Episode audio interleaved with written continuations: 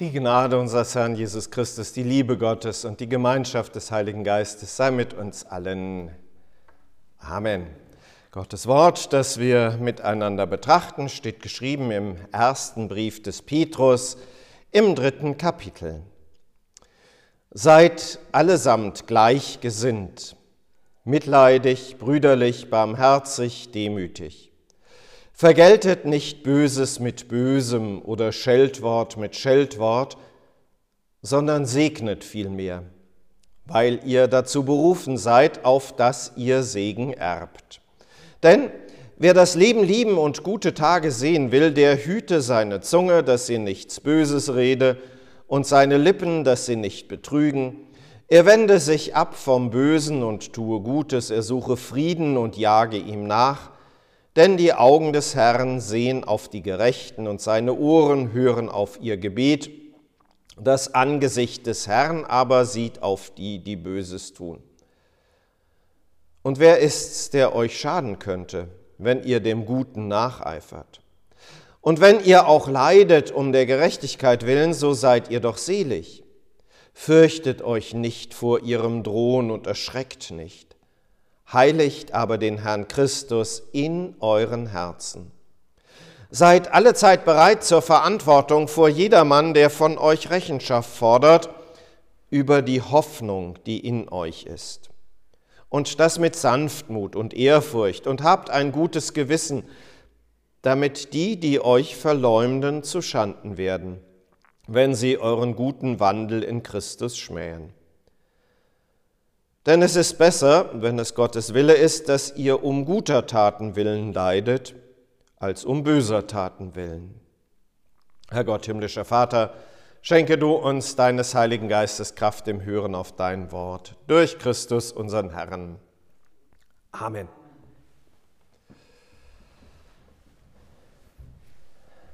Liebe Gemeinde, so Endlich mal klare Worte und konkrete Lebensanweisungen könnte man hier an dieser Stelle fast sagen, wenn man die Worte des Apostels Petrus hört. Damit lässt sich doch was anfangen. Gleichgesinnt sein, mitleidig, brüderlich, barmherzig, demütig. Und vor allen Dingen hütet mal eure Zunge tut Gutes, sucht nach dem Frieden, vergeltet nicht. Das sind schöne Dinge. Dinge, die dann auch dazu dienen, ein gutes Gewissen zu bekommen. Aber mal ehrlich, kriegen wir das hin? Ja, wir bemühen uns. Das mit Sicherheit. Will ich keinesfalls in Abrede stellen. Aber es ist eben doch nicht so, wie Goethe sagt, wer immer strebend sich bemüht, dass der dann schon dem Ziel sehr nahe sei, sondern es klappt leider nicht immer. Es klappt leider nicht immer im Miteinander in der Familie, in der Ehe, im Miteinander von Menschen, mit denen wir immer wieder begegnen, in unserer kleinen Welt um uns herum und auch nicht in der großen, die wir beobachten. Es klappt nicht in der Kirche, es klappt nicht immer in der Gemeinde, es klappt nicht immer bei den Christen. Da ist im Umgang miteinander dann doch vieles im Argen. Da gibt es so etwas wie Rechthaberei, dass ich meinen Willen, meine Gedanken dann durchsetzen möchte. Und manchmal habe ich so den Eindruck, dass dann auch noch versucht wird, das mit den eigenen Vorstellungen von Gott und wie Gott denn sei und vor allen Dingen, wie wir als Christen zu sein hätten, dann auch getan wird. Das führt hin zu so einer gewissen Gesetzlichkeit. Also das und jenes darfst du tun, dieses und jenes nicht. Und wehe, ich erwische dich dabei, dass du das eine oder andere tust, was eben nicht so ganz im Rahmen dessen ist, was man von einem Christen doch immerhin zu erwarten hätte. In der Geschichte auch unserer Kirche ist das sehr stark im sexualethischen Bereich so gewesen. Da wo unter Umständen Schwangerschaften vor der Ehe entstanden sind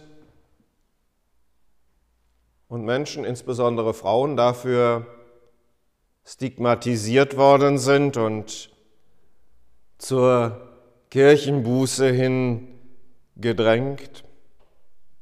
Aber es gibt es auch heute noch. Dinge, wo gesagt wird, so und so hat das zu sein und das biblische Menschenbild, das ist an dieser Stelle so und da hast du dich gefälligst auch dran zu halten.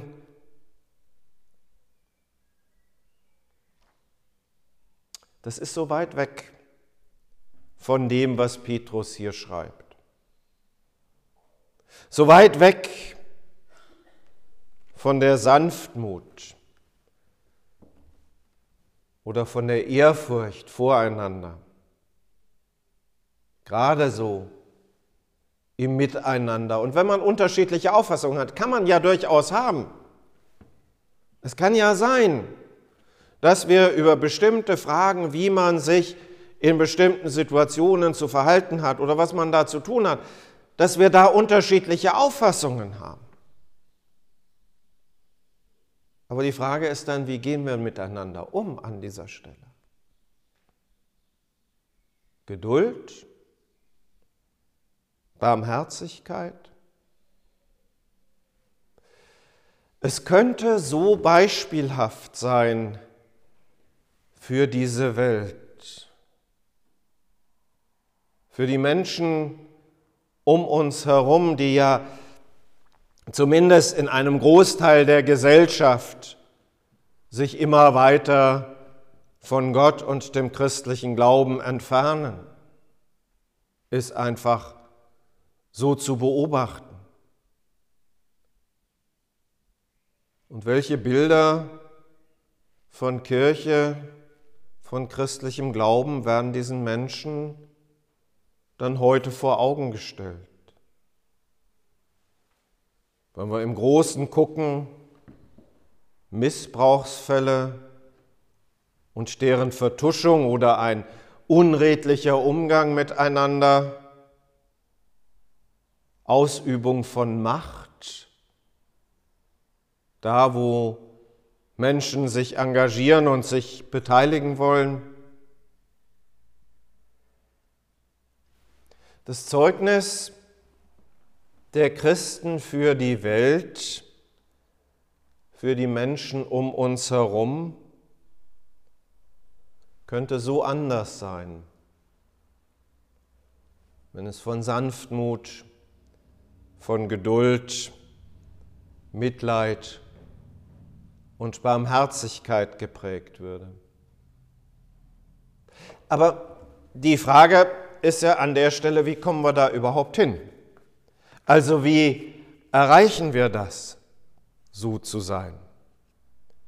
Jedenfalls nicht über die Schiene der Gesetzlichkeit, nicht über das Fordernde und die Aussage, du musst doch, sei so oder so, tu dies oder das. Ich glaube, hier bei Petrus ist das wesentliche Schlüsselwort, das von der Hoffnung, die in euch, so schreibt er, ist, die in uns ist. Da geht es um Christus in unseren Herzen. Da geht es um das Thema Vertrauen. Da geht es um Glauben. Und zwar den Glauben daran, dass Gott in seiner großen Liebe uns vergibt. Den Glauben an die Zuwendung unseres Gottes. Den Glauben an die Liebe Gottes, die sich zeigt in seinem Sohn Jesus Christus, der für uns Mensch wird, der für uns in Leiden und Sterben hineingeht den Glauben und das Vertrauen, dass wir angenommen sind bei Gott durch ihn, durch Christus. Die Hoffnung, die in euch ist. Das ist das Wesentliche. Das wirkt.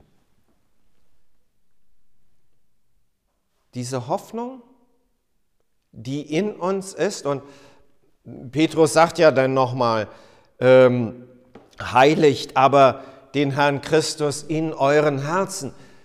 Mit anderen Worten, lasst euch das immer wieder auch sagen und zusagen und vor Augen stellen, was Christus tut, wie er ist, wie er sich uns gegenüber, dir und mir gegenüber verhält Nämlich so, dass Gott sagt, du bist mein Kind und ich will dich in meinem Reich. Und ich will dich ansehen als jemand, der völlig in Ordnung ist für mich. Auch wenn wir beide ganz genau wissen, dass da ganz viele Flecken und Runzeln da sind. Und dass da ganz viel da ist im eigenen Leben, was eben genau diesem Ideal der Sanftmut und der Geduld und der Barmherzigkeit nicht entspricht. Ich will dich in meinem Reich. Ich will dich als mein Kind. Ich nehme dich an. Und diese Botschaft im Herzen zu tragen, dieses Vertrauen im Herzen zu tragen, das wirkt. Das wirkt. Das kann dann tatsächlich auch nach außen strahlen, ganz ohne Druck, weil das wächst. Nicht umsonst reden wir von Früchten des Glaubens. Ihr wisst das genauso gut wie ich. Ich kann dem Apfelbaum nicht sagen, morgen ist der Apfel reif, sondern es dauert seine Zeit. Aber es wächst. Und es kommt von innen dann tatsächlich hier. Und das ist genau das, was Petrus meint mit, seid bereit, Verantwortung abzulegen gegenüber jedermann, der von euch Rechenschaft fordert über die Hoffnung. Da geht es nicht darum, was wir tun und wie wir handeln, sondern da geht es darum, was Gott tut und was er handelt. Das klingt erstmal so riesig groß, ne? wenn er das hier sagt. Seid alle Zeit bereit zur Verantwortung von, vor jedermann, der von euch Rechenschaft fordert über die Hoffnung, die in euch ist und das mit Sanftmut und Ehrfurcht. Es ist einfach nur das, von dem zu erzählen, das zu lieben, das zu tun, was uns zum Leben überhaupt erst befähigt nämlich die Zuwendung unseres Gottes. Es geht um das Leben aus der Hoffnung heraus. Und das zeigt sich in genau dem, was Petrus hier beschreibt, nämlich im Mitleidigsein, im Geschwisterlichsein, im Barmherzigsein, im Demütigsein. Weil wir genau das